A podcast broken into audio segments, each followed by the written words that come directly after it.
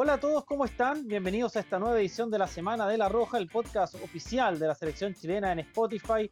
En una semana importante para la selección chilena debutó el profesor Eduardo Berizo en Asia, por lo que fue esta caída por 2 a 0 ante Corea del Sur en un partido que lo hemos dicho varias veces. No sé si es tan relevante el resultado, más lo importante es ver nuevos jugadores en cancha, tener el debut del nuevo entrenador y ver cuál es la propuesta de la selección nacional entonces en este estos primeros días a cargo del profesor Eduardo Berizo. Vamos a saludar a Vicente Quijada, que nos acompaña como es costumbre acá en eh, la Semana de la Roja, el podcast oficial de la selección chilena en Spotify. Vicente, ¿cómo estás? Muy, pero muy eh, buenas tardes, buenos días, buenas noches, dependiendo de a qué hora nos estén escuchando. 24-7 eh, funciona el podcast. ¿Cómo le va? Bienvenido, Vicente. Así es, un programa que pueden escuchar en cualquier momento, cuando van tomando el desayuno, cuando se van a acostar, siempre pueden escuchar la Semana Roja para estar al día, ¿cierto?, con la actualidad de la selección chilena. Bueno, hola a todos y todos que nos escuchan, y así es, tal como tú decías, es una semana bastante eh, especial para la selección, debuta un nuevo técnico, de buena manera a mi gusto a pesar del resultado, y eh, con nuevos desafíos también a la en el horizonte, ¿cierto? Se viene esta Copa Quirín, que, que siempre es desafiante para la selección y que vamos a tener rivales entretenidos. El Túnez este día viernes, ¿cierto? En la madrugada y luego el ganador o el perdedor, ¿cierto? Entre Japón y Ghana. Así que una semana bastante entretenida y con muchas noticias de la selección nos espera que vamos a estar aquí eh, comentando junto a Felipe. Así es, eh, para comenzar lo que fue entonces, vamos a analizar este partido ante Corea del Sur, en el cual Chile cae eh, por 2 a 0 en un partido que tuvo en cancha varios jóvenes que han jugado pocos minutos por la selección chilena, más otros experimentados. Formó Chile en el arco con eh, Fernando de Paul, que fue una sorpresa, muchos esperábamos a Sebastián Pérez. En, en defensa, Nayel Mesatú, debutante, eh, junto a los centrales Benjamín Kusevich y Pablo Díaz. Por la banda izquierda, otro debutante, Alex Ibacache de Everton. Al medio, con dos volantes de contención, Tomás Arlecón y Gary Medel. Más suelto como enganche, Marcelino Núñez dejando en ataque a Diego Valencia como puntero derecho, a Ben Brereton como eh, volante delantero centro y por la izquierda Jan Meneses. Partido en el cual Chile partió con mucha intensidad, Vicente tuvo buenos minutos y creo que cuando mejor jugaba Chile sale el gol de, Corea del Norte, una gran jugada de Juan por el sector eh, derecho. Eh, exacto, una gran jugada que hizo, ¿no es cierto?, ahí derecho aprovechando una mala salida ahí de Paulo Díaz y clavándola en el arco de Fernando de Pol. Pero a mí me gustó el primer tiempo de Chile, creo que incluso tuvo chances de igualdad, una oportunidad ahí muy clara de, Diego Valencia, otra de Marcelino Núñez. Em, creo que por ahí, eh, a medida que fue pasando el partido y Chile no encontraba la igualdad, decayó un tanto también con los cambios, pero vi, vi cosas positivas en el, en el partido, Vicente. Sí, estoy muy de acuerdo contigo. De hecho, eh, creo que lo que más me gustó y que creo que podría entrar a convertirse en una marca registrada de Toto Griso, ¿cierto? Es la presión alta. Me gustó, ¿cierto? Una línea defensiva que estaba parada eh, más allá de lo que se nos había acostumbrado quizás en los últimos tiempos, eh, con un Medel que, bueno, estaba jugando de volante central, de volante de corte, en compañía con Tomás Alarcón, que adelantaron mucho las líneas. quizás por ahí también eso generó ciertos problemas con la velocidad de los coreanos, ya lo habíamos adelantado antes del partido Iba a ser complicado. Eh, Corea del Sur es un equipo, tal como en general son los equipos asiáticos, que eh, le sacan mucho jugo, ¿cierto?, a, la, a el orden táctico de sus jugadores y también la velocidad. Son jugadores muy, muy rápidos. Bueno, para qué decir, ¿cierto?, el caso de Heung Min Son, que para mí fue también una de las figuras, junto con precisamente Juan Kichan, un jugador también que después que milita en la Premier League, en el Wolverhampton eh, Wanderers. Eh, entonces es un equipo que iba a ser difícil de tomar, pero a pesar de eso, eh, Toto Berizzo salió con un equipo con mucha presión alta en el primer tiempo. Da, bueno, ahí lo vamos a escuchar a Nayel Mesatú, pero concuerdo con él en cuando dice que Chile se hizo, hizo muy buen primer tiempo, me gustó a pesar del gol, ¿cierto? Que fue un golazo, no había mucho que hacer para el tuto de Paul y supo eh, jugar de, igual a igual ante un rival eh, que, como decía, es mundialista, es complicado, te ataca mucho por las bandas, tiene mucha velocidad y a pesar de tener, por ejemplo, estos volantes laterales que eran eh, debutantes, tanto en el caso de Ibacache como Mesatú, eh, supieron por grandes pasajes hacerle frente, quizás a Ibacache se le hizo un poco más complicada la tarea, pero, pero me gustó, por ejemplo, mucho lo de Mesatú, me gustó mucho lo de Ben Beton, me gustó mucho también lo de Marcelino, que lo vi con mucha personalidad y con, con ocupando con, con, con, soltura cierto el medio campo. Y creo que más allá del resultado y de que quizás habieron algunos puntos bajos que, que también vale mencionar, creo que el, el resultado, el, el, el, resumen es positivo. ¿eh? Se puede hacer como un, un buen análisis de lo que fue este partido, más considerando que era un partido de debut. O sea, no podíamos pretender, ¿cierto?, que un equipo que también fue armado hace poco, que de hecho la nómina ni siquiera fue eh, preparada por el mismo Berizzo, sino que estaba de antes, ¿cierto? Eh, podíamos pretender que jugaran de, de, memoria, básicamente, más si tienen compañeros que muchas veces no, algunos debutantes, otros que nunca habían estado juntos, entonces, eh, un Medel que había vuelto a la posición de volante central que quizás no ocupaba hace años, entonces, habían varias cosas que hacían que fuera difícil que hubiera un, un andamiaje quizás tan fluido pero fuera de eso, creo que, insisto, el resumen es positivo y, Chile sacó, no sacó la tarea quizás con el resultado, pero sí la sacó en cuanto a, al rendimiento. Creo que me quedo con buenas sensaciones y, y con fe, ¿ah? con fe para lo que pueda venir en los partidos de la Copa Querín, porque siento que a medida que vaya pasando el tiempo, eh, el Toto Berizzo puede ir dándole cierto su marca registrada y, y, me pinta bien, me pinta bien. Me gusta esta nueva eh, eh, postura que está tomando táctica, ¿cierto? El equipo de apretar más, de la presión alta y quizás equipo más vertical de lo que habíamos visto hace unos meses. Así es, trató de, buscar mucha presión alta, de presionar a un equipo coreano que hay que decirlo, ah, es y que Corea presentó lo mejor que tiene, eh, un equipo que venía de perder 5-1 ante Brasil, que necesitaba lavar sus heridas ante su lo mejor que tiene, versus una selección chilena que está en plena formación, que no presentó a sus mejores jugadores, al menos a históricos, ¿no es cierto? No estaba Arturo Vidal, no estaba Alexis Sánchez, no estaba Claudio Bravo, Charles Aranguis, ¿no es cierto? Maripán, que no estaba Eric Pulgar tampoco. Isla. Eh, Isla, claro, pero obviamente está en tan equipos que están en situaciones distintas, por lo tanto hay que medirlos con eh, distinta vara, tanto a Corea del Sur como contra Chile. Eh, creo que es importante esto de probar jugadores porque viene un proceso nuevo y lo dijo incluso Eduardo Berizzo en su conferencia de prensa post partido y la pre partido de ante Túnez, que la idea para Chile es empezar a, ver jugadores, de, básicamente, más allá del, fallo de la FIFA, que vamos a hablar también acá en el último bloque, eh, ver jugadores que lo, lo, que necesita para empezar a ver quiénes están y quiénes no, para estar en la selección. Pienso, por ejemplo, en lo de Mesatú, que es el puesto, un puesto complicado para la selección eh, chilena, es el lateral derecho ha sido complicado cuando no ha estado Mauricio Isla disponible. Ha jugado a veces Paulo Díaz, ha jugado Marcelino Núñez. Los dos han cumplido en esa posición, pero no es donde mejor se desempeñan.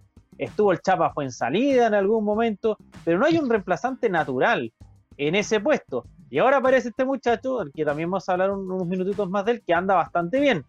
Me imagino que en algún otro momento de la, de la gira va a tener su oportunidad Jason Rojas también, a pesar de que entró unos minutos, pero me refiero a una oportunidad un poco más extensa porque es otro jugador que más allá de que en este momento en Colo Colo no está jugando tanto, uno podría también pensar que es un nombre a largo plazo, que al menos a mí me gusta mucho por su construcción física, porque es un jugador alto, que tiene un buen ida y vuelta, que le falta quizás algunos más fundamentos de lateral derecho, pero tiene solo 20 años. Entonces, por ahí creo que va la principal ganancia de esta gira, más allá de los resultados, empezar a ver alternativas en el futuro para en los siguientes partidos amistosos ya empezar a consolidar a estos nuevos nombres que están haciendo sus primeras armas en esta gira. Sí, concuerdo absolutamente contigo. De hecho, lo decía anteriormente y lo, y lo reafirmo. Me encantó el partido en el Mesa más allá de que, claro, quizás en algunos momentos se le vio un poco, se le podría decir blandito, pero eso es falta de la experiencia, cierto falta de físico que, que, uno va a ir ganando con el tiempo. O sea, considerando que tú me lo mencionabas, creo que tiene cinco partidos en primera, eh, era bastante difícil que pudiera hacer un partido como tan, tan, tan sólido en todas las áreas, pero creo que eh, fuera de eso, de hecho, entró con mucha personalidad, creo que habían pasado 30 segundos y ya había metido un caño a un, al mismo Juan Chan. Entonces, eh, entra bien eh, Mesatú, hace un buen papel, eh, con personalidad, con ida y vuelta, y también concuerdo con que Jason Rojas es un tremendo prospecto, en especial por el biotipo que tiene, creo que quizás es incluso más afín para la posición de lateral, eh, pero claro, lamentablemente en Colo Colo quizás no ha tenido las mismas oportunidades que ha tenido eh, Oscar Ocaso, que también está en esta nómina, y no ha podido quizás agarrarle el puesto, pero pero me gusta y, yo creo que concuerdo plenamente contigo en eso de que eh, Chile, en especial en esa zona donde Mauricio Isla, que ya tiene sus años, ¿cierto? Hay que empezar a buscar alternativas. Eh, eh, concluye de buena manera en el sentido de que hay hay buenos proyectos en, una zona que siempre ha sido complicada. Habría que buscar también, ¿cierto?, para el lateral izquierdo, que también es una zona que me parece eh, está quizás un poco escasa de jugadores, y Bacache lamentablemente no pudo terminar bien el partido, terminó expulsado, pero en los minutos que estuvo menos también mostró intensidad. Em, y habría que ver quizás las otras opciones, ver, si es que Nail Mesatú puede jugar por la otra banda, eh, ver también lo que hace puede hacer Oscar Opaso, que precisamente en Colo Colo a veces también tiene que jugar por la banda izquierda. Eh, creo que cuando entra también hace un buen partido, a pesar de que quizás no es una opción para futuro debido a su edad. Eh, entonces, creo que se sacan buenas conclusiones. Y como bien dices tú, eh, vamos a ver si acá en el resto de la gira asiática eh, vamos a poder sacar, cierto, eh, valga redundancia, más conclusiones sobre los jugadores que puedan empezar a disputar puestos a aquellos de la generación dorada que vienen hace tiempo, cierto, usando tales lugares. Así es. Bueno, es el momento de escuchar aquí a Nayel Mesatur, jugador de la selección chilena que debutó el día lunes.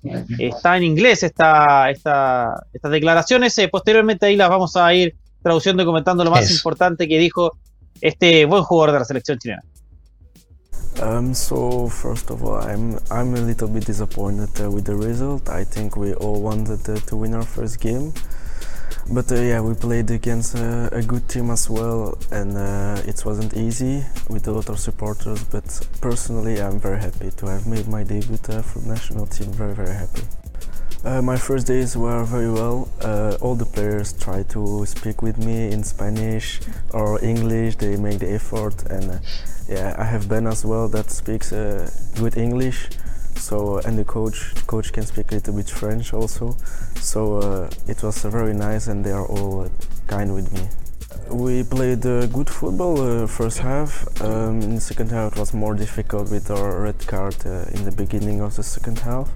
But we created a lot of chances, um, good chances also with our pressing. So I hope we will continue working, and uh, it's going to be to be good uh, for the next game. I hope so. Bien, ahí estaban entonces las palabras de Nayel Mesatú, el jugador de la selección chilena, entonces que eh, hizo su debut ante Corea del Sur. Me gustó mucho lo que hizo el elenco, el jugador en el elenco nacional, mostrando dinámica, mostrando técnica, mostrando condiciones físicas. Hay que tomar en cuenta que es un jugador muy joven, solo 19 años, todavía no cumple los 20, y que además es un jugador eh, es un jugador también que lleva apenas cinco partidos en primera división, tiene muy poca experiencia a nivel profesional. Por ende, es un jugador que todavía puede crecer mucho a nivel personal, por supuesto, también en la selección. Por ende, quedo bastante conforme de que uno de los jugadores que más destacó haya sido precisamente un jugador con tan poca experiencia a nivel profesional.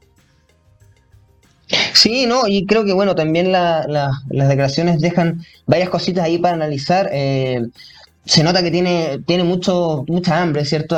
incluso en su primera conferencia, eh, perdón, declaración, ¿cierto? Eh, tras el primer partido, su debut internacional, dice mostrarse decepcionado incluso por el resultado. Eh, tiene hambre de hacer buenas cosas con la selección, se le ve que, tiene ganas de jugar con, Chile, ojalá que así sea. Bueno, ya, ya quedan pocas, no, creo que vaya siendo, termine siendo jugador de Marruecos o, de Bélgica, ¿cierto? Y también otra cosa que me llamó la atención es el manejo del francés del Toto Berizzo. Eh, eso que creo que nadie se lo esperaba y que bueno, eh, por suerte ha sido bastante mm, útil, ¿cierto? A la hora de integrar a este jugador que también tiene, ¿cierto? A un partner ahí en el inglés con, con Ben Brayton. Así que hacerle todo el éxito a Nayel, ojalá siga creciendo en la selección y tengamos otro Ben Brayton porque han habido otros casos que quizás, por ejemplo, y, no es por ponerme eh, crítico ni mucho menos, pero por ejemplo con Michael Bonos también hubo un buen, un buen, una buena sensación en un principio, pero lamentablemente quizás el jugador no, no, llevó bien su carrera o no se integró tan bien a la selección, o bueno, incluso fue campeón de América, pero no logró hacerse de un puesto tal como esperamos que se lo pueda hacer Nayel o como se lo hizo en Britton en su momento, y ya lo, y, y ya es un jugador que, a mi parecer, cierto, es indispensable para los años futuros de La Roja. Entonces, esperemos, cierto, que eh, pueda avanzar de buena manera y que pueda también seguir creciendo su carrera, ya sea en Bélgica o en otro lado de Europa. Así es. Eh, mira, un buen dato que nos cuenta acá Cristian, que es nuestro editor, director, productor audiovisual. Claro, Eduardo Berizzo jugó en Francia, por eso maneja esa, ese, ese idioma. Eh, a lo mejor no tan fluido, pero solo suficiente como para hacerse entender con Nayel Mesatú, que también comentaba, por supuesto, un poco la, complicación que significaba para, para, para, él en un comienzo, ¿no es cierto?, el tema del horario, agradeciendo, ¿no es cierto?, la, que sus mismos compañeros intentaran hablar en otros idiomas y reconociendo también que para él obviamente le hubiera gustado obtener un mejor resultado en su partido de estreno por la selección. Si nos vamos con la primera pausa comercial, acá en la Semana de la Roja, y ya venimos con más para seguir hablando de la actualidad de la selección chilena, del debut de Eduardo Berizzo y también, por supuesto, de toda la gira chilena que están realizando allá en Asia. Ya venimos. En todos los rincones y barrios de Chile hay hinchas de la Roja comprometidos con el planeta.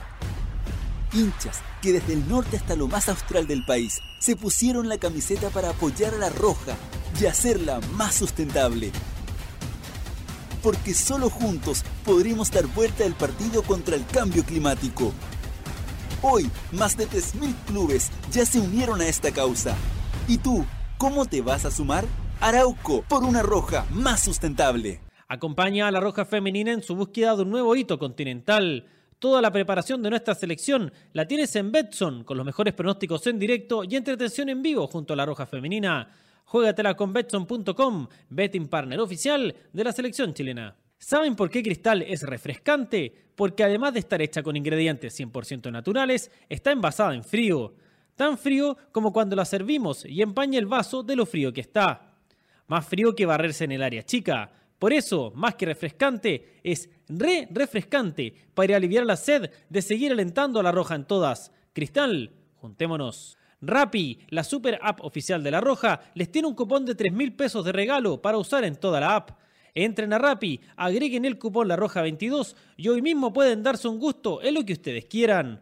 Ojo que este cupón es solo válido para usuarios nuevos y en compras sobre 6 mil pesos. Acuérdese que el cupón es La Roja 22. Si quieres darte un gusto desde el sillón de tu casa, tus compras, déjaselas a Rappi. Obtén telemedicina gratis con Claro Club. Descarga el código la app Mi Claro, ingrésalo en claro.mediasmart.live y aprovecha consultas de medicina general, psicología, veterinaria y nutrición sin costo hasta el 31 de julio. Juega la selección y hay una nueva oportunidad de levantar la copa y de llenar los vasos. Volvamos a sentir el sabor de la victoria, ese sabor que va muy bien con una Coca-Cola. Abrámonos a que cada partido tenga un sabor especial. Coca-Cola, sponsor oficial de la selección. Si el mundo está cambiando, nuestras tarjetas también tenían que hacerlo. Por eso, desde hoy, nuestras tarjetas Santander son sustentables, elaboradas con PVC reciclado y además más seguras, ya que tienen menos datos impresos para que las uses con mayor libertad. Conoce más en santander.cl y súmate al cambio. Nuevas tarjetas Eco Santander, seguras para ti, seguras para el planeta. Santander, tu banco. Hoy puedes ser un gran anfitrión y convertir tu casa en la mejor sede de La Roja. Descarga la app Sodimac y encuentra todo lo que necesitas para vivir el fútbol como todo hincha merece. Y volvemos con la Semana de la Roja, el podcast oficial de la selección chilena en Spotify. Seguimos conversando del debut de la selección eh, chilena a cargo de Eduardo Berizzo, acá en esta gira asiática, preparándonos para partido ante Túnez, que se va a disputar el día viernes a las 12 y cuarto de la mañana y que será transmisión de eh, Chilevisión. Destacar, eh, Vicente, de que ya dio algunas luces Eduardo Berizzo sobre las novedades que va a presentar la selección chilena. Por ejemplo, dijo que el arquero va a ser Zacarías López, siguiendo en tendencia a lo ah, que estamos conversando, ¿no es cierto? La importancia en esta gira de probar nuevos jugadores. Muy probablemente cada arquero va a tener un partido y en este caso Zacarías López va a ser el meta ante la selección de, Túnez. Sí, un buen, un buen prospecto, me parece que, es lo ideal, ¿cierto? Estar siendo, seguir esta lógica, ¿cierto? Que decías tú de por jugadores, vamos a ver si es que hay también otras modificaciones en el resto del campo. Eh, más considerando que Túnez es una selección que probablemente te ofrecer otras cosas en comparación a lo que sí te ofreció Corea del Sur. Quizás no es tan táctica, no es tan rápida, quizás es más física, es más similar a un equipo africano, tiene una mixtura, ¿cierto? Por el biotipo que tienen los, los, eh, los tunecinos, perdón. Entonces yo creo que también va por ese lado y bueno, en especial, ¿cierto? Para poder seguir probando jugadores, al final ese es el, objetivo de esta gira, más allá de conseguir la Copa Querino o, algún otro título que, yo creo que deja de ser tan importante como, como dices tú, en, detrimento de eh, poder ampliar esta gama de, jugadores seleccionables, más cuando, ¿cierto? Y lo vamos a conversar más adelante, todavía está esta, eh, esta duda sobre si es que Chile podría termina clasificando mundial o, o no, entonces también hay que tener cierto un, pool de jugadores bastante amplio en caso de que hubiera que echar mano a, ello. Entonces, me parece una excelente decisión de parte del cuerpo técnico. Y de hecho estuve también revisando eh, eh, detalles sobre eh, la selección tunecina, sobre los partidos que había jugado previamente, y no ha tenido tan buenos resultados, o sea, más allá de lo que ha conseguido, ¿cierto?, en su grupo de clasificación de la Copa Africana de Naciones, donde el único gran resultado que quizás obtuvo fue un 4-0 ante Guinea Ecuatorial, pero el resto han sido o victorias por la mínima o empates, por ejemplo, ante Mali, ante Botswana, perdió ante Burkina Faso, perdió ante Nigeria, eh, perdió ante Gambia, o sea, no es por mirar en menos obviamente al rival, esa no es la idea, pero, pero sí quizás en comparación a Corea del Sur podría ser un rival quizás un poquito menos intenso, un poco y donde se dé esta posibilidad, y por eso lo comentaba, de probar otras alternativas en ciertos puestos. Eh, me parece, de hecho, eh, que, que, Túnez eh, podría incluso, bueno, selección mundialista también, de hecho, integra el grupo con, con Dinamarca, Suecia, o sea, perdón, Dinamarca, Francia, y el ganador de la llave entre Perú y Australia.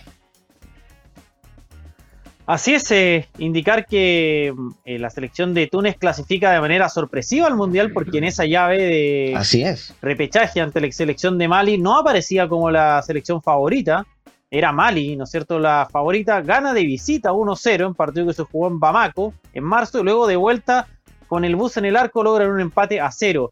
A diferencia de otras selecciones africanas más eh, destacadas, por decirlo de alguna manera, o más reconocidas al menos, como Senegal, Nigeria, Camerún, Ghana y otras.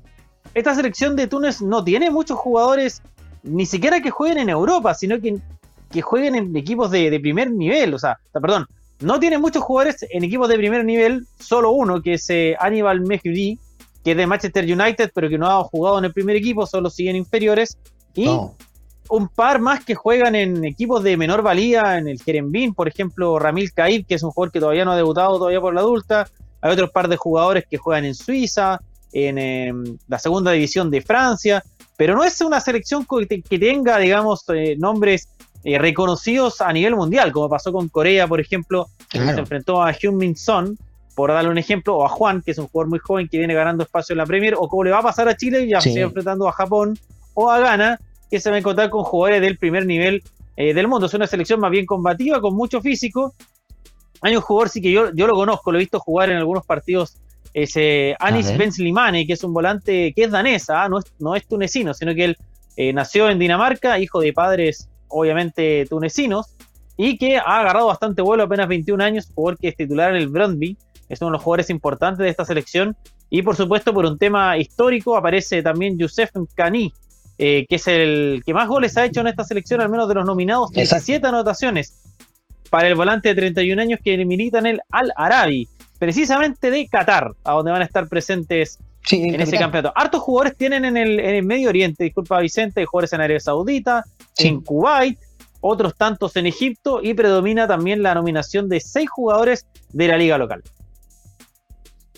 Sí, y además de ello, eh, bueno, no sería la primera vez que, para seguir aportando datos, ¿cierto?, a este enfrentamiento que se jugará a las, me corrigen si estoy equivocado, pero a las 2 de la mañana, ¿cierto? 2 y cuarto de la mañana, del día, de la madrugada del día viernes.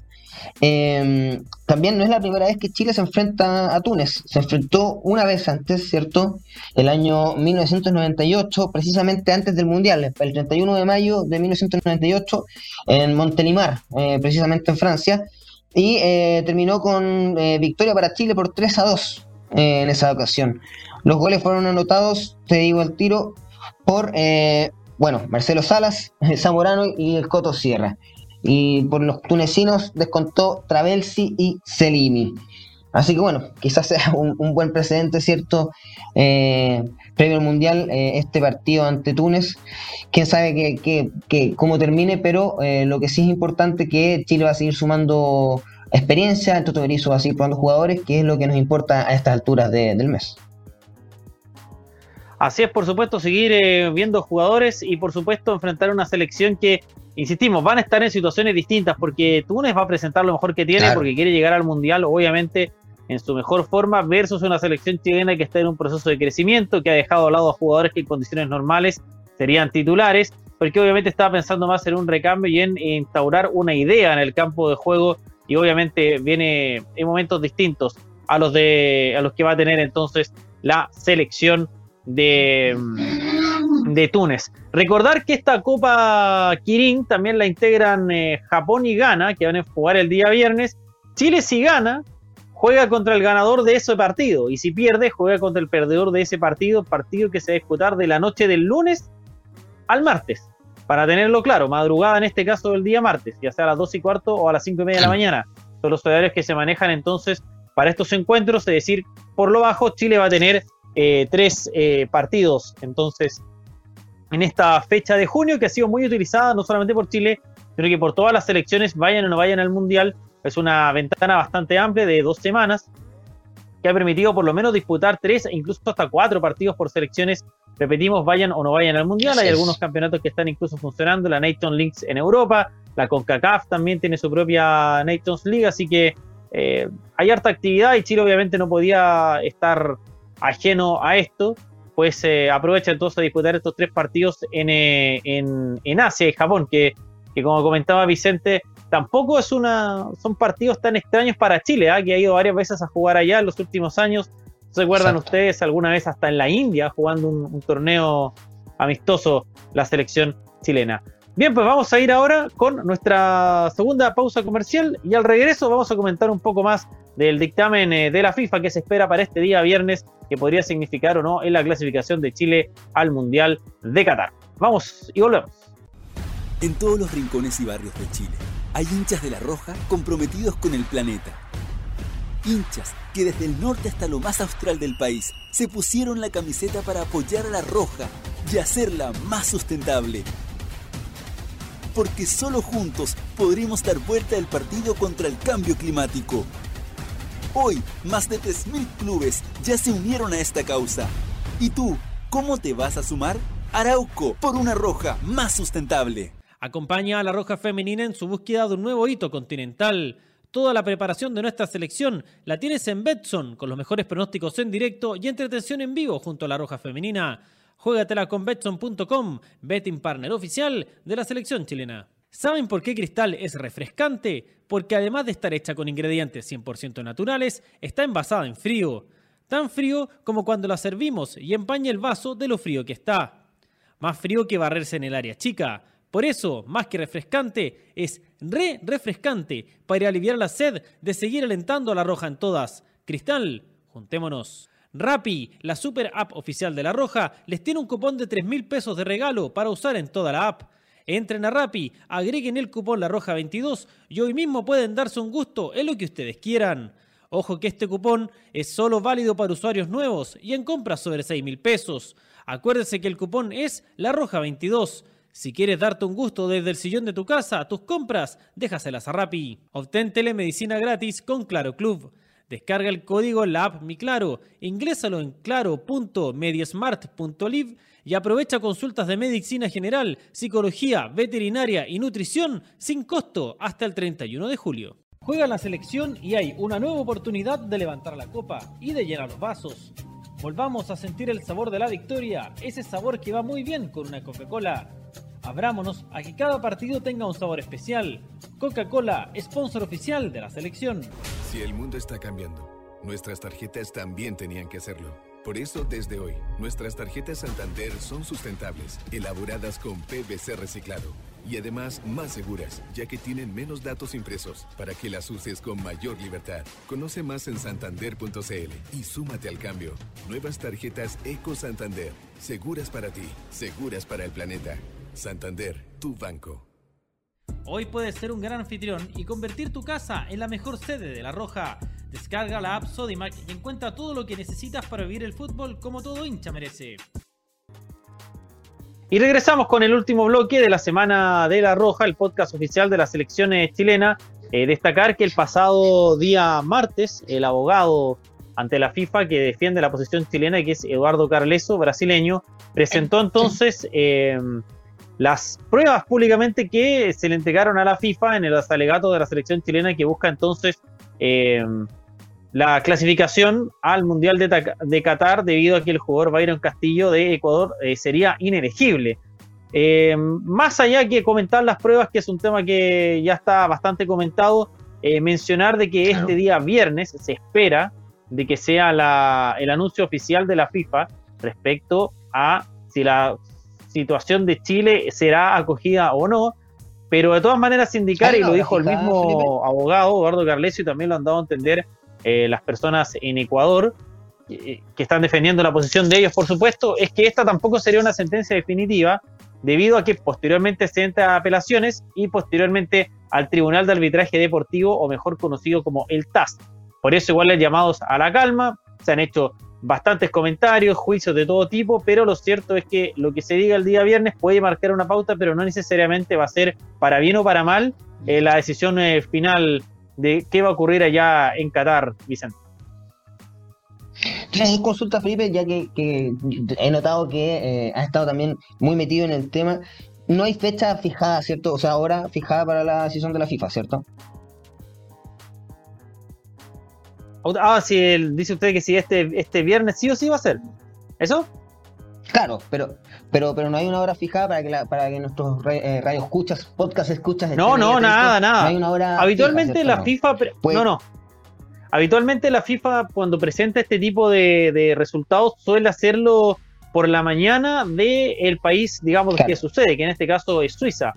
Eh, pero es solo una suposición. Debería ser durante la madrugada de Chile, muy posiblemente después del partido de Chile con eh, Túnez, Exactamente. que se entregue esta afirmación. A eso yo diría 7, eh, 8 de la mañana, una cosa así. No, por ser día viernes, además en Suiza, también dudaría de que se haga muy tarde esta, esta, este comunicado que yo creo que ya la FIFA debe tener más o menos listo qué es lo que va a decir.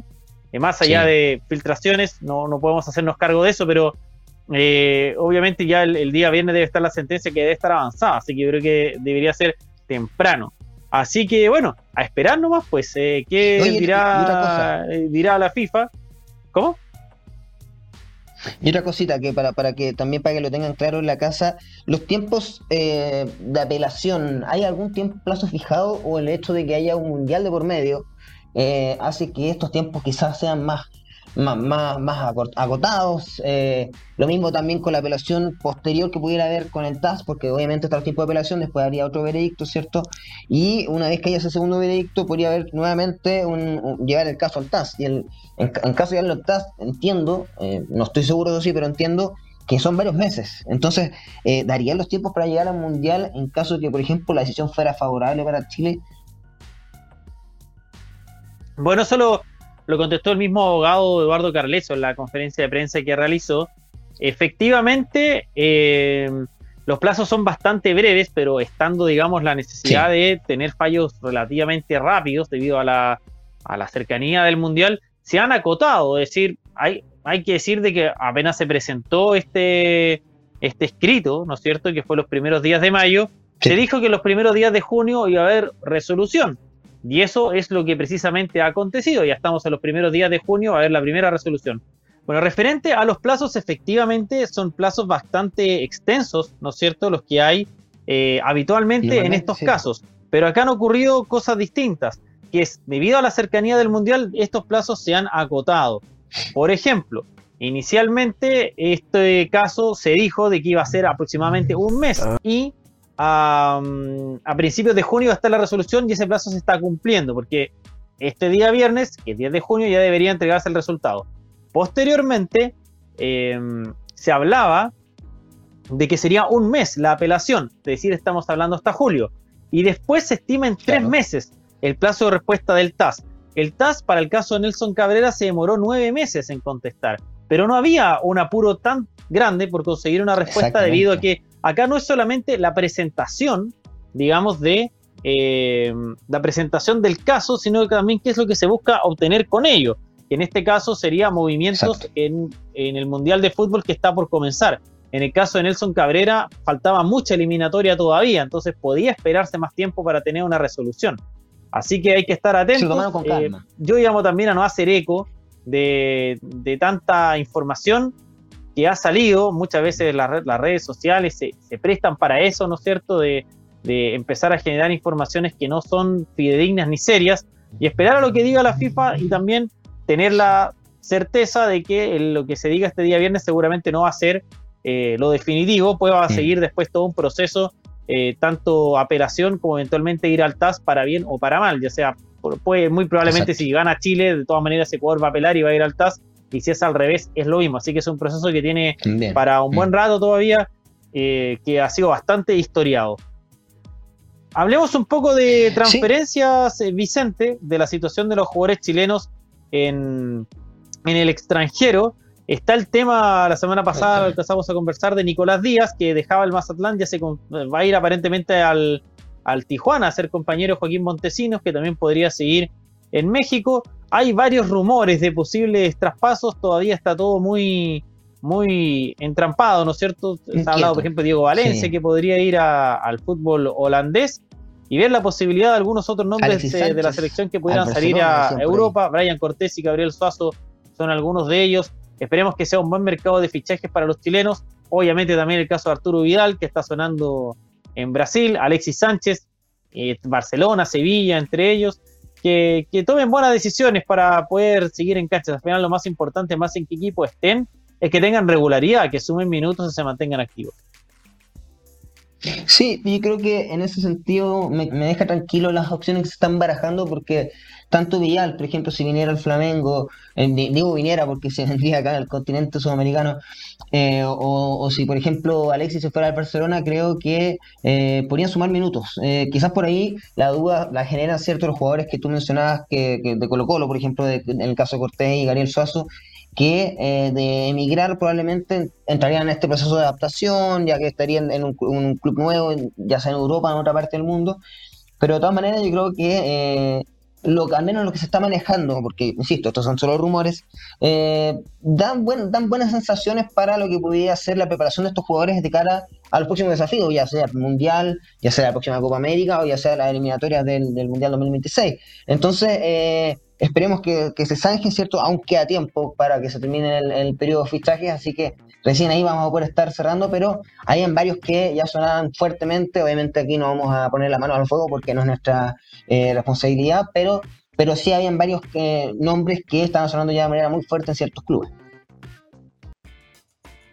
Correcto. Eh, muy probablemente después de estas giras, ¿no es cierto?, de todo lo que son los partidos de la selección, se va a activar nuevamente el mercado de traspasos en esta que es la ventana más importante y que termina en agosto, o sea, todavía queda junio, julio y agosto. Queda mucho. Para, dependiendo de las ligas, algunas ligas se cierran un poquito antes, se cierran en julio, para precisamente ver cuántos chilenos cambian eh, de equipos. Lo que es importante también mencionar que hay algunos que están ya instalados en Europa, como Tomás Alarcón, por ejemplo, y Enzo Rocco, que se mantuvieron con sus equipos en primera división.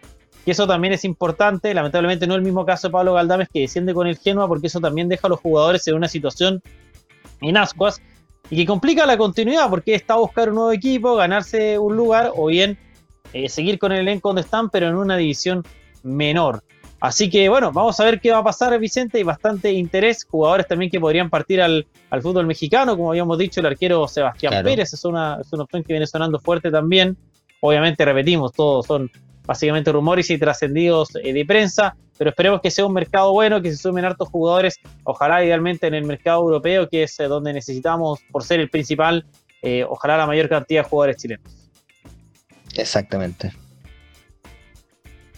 Bien, pues comenzamos a despedirnos. Muchas gracias Vicente por tu compañía. Gracias a Cristian también ahí en la producción. La próxima semana nos volvemos a ver en una nueva edición de la Semana de la Roja, el podcast oficial de la selección chilena. Recordar, este día viernes jugamos contra Túnez y la próxima madrugada, el día martes, dependiendo si Chile gana, con el ganador de Japón no gana y si Chile pierde con el perdedor de dicho encuentro. Queda todavía mucha gira, queda todavía actividad para ver a la selección chilena. Muchas gracias a todos por su compañía y nos vemos la próxima semana en la Semana de la Roja.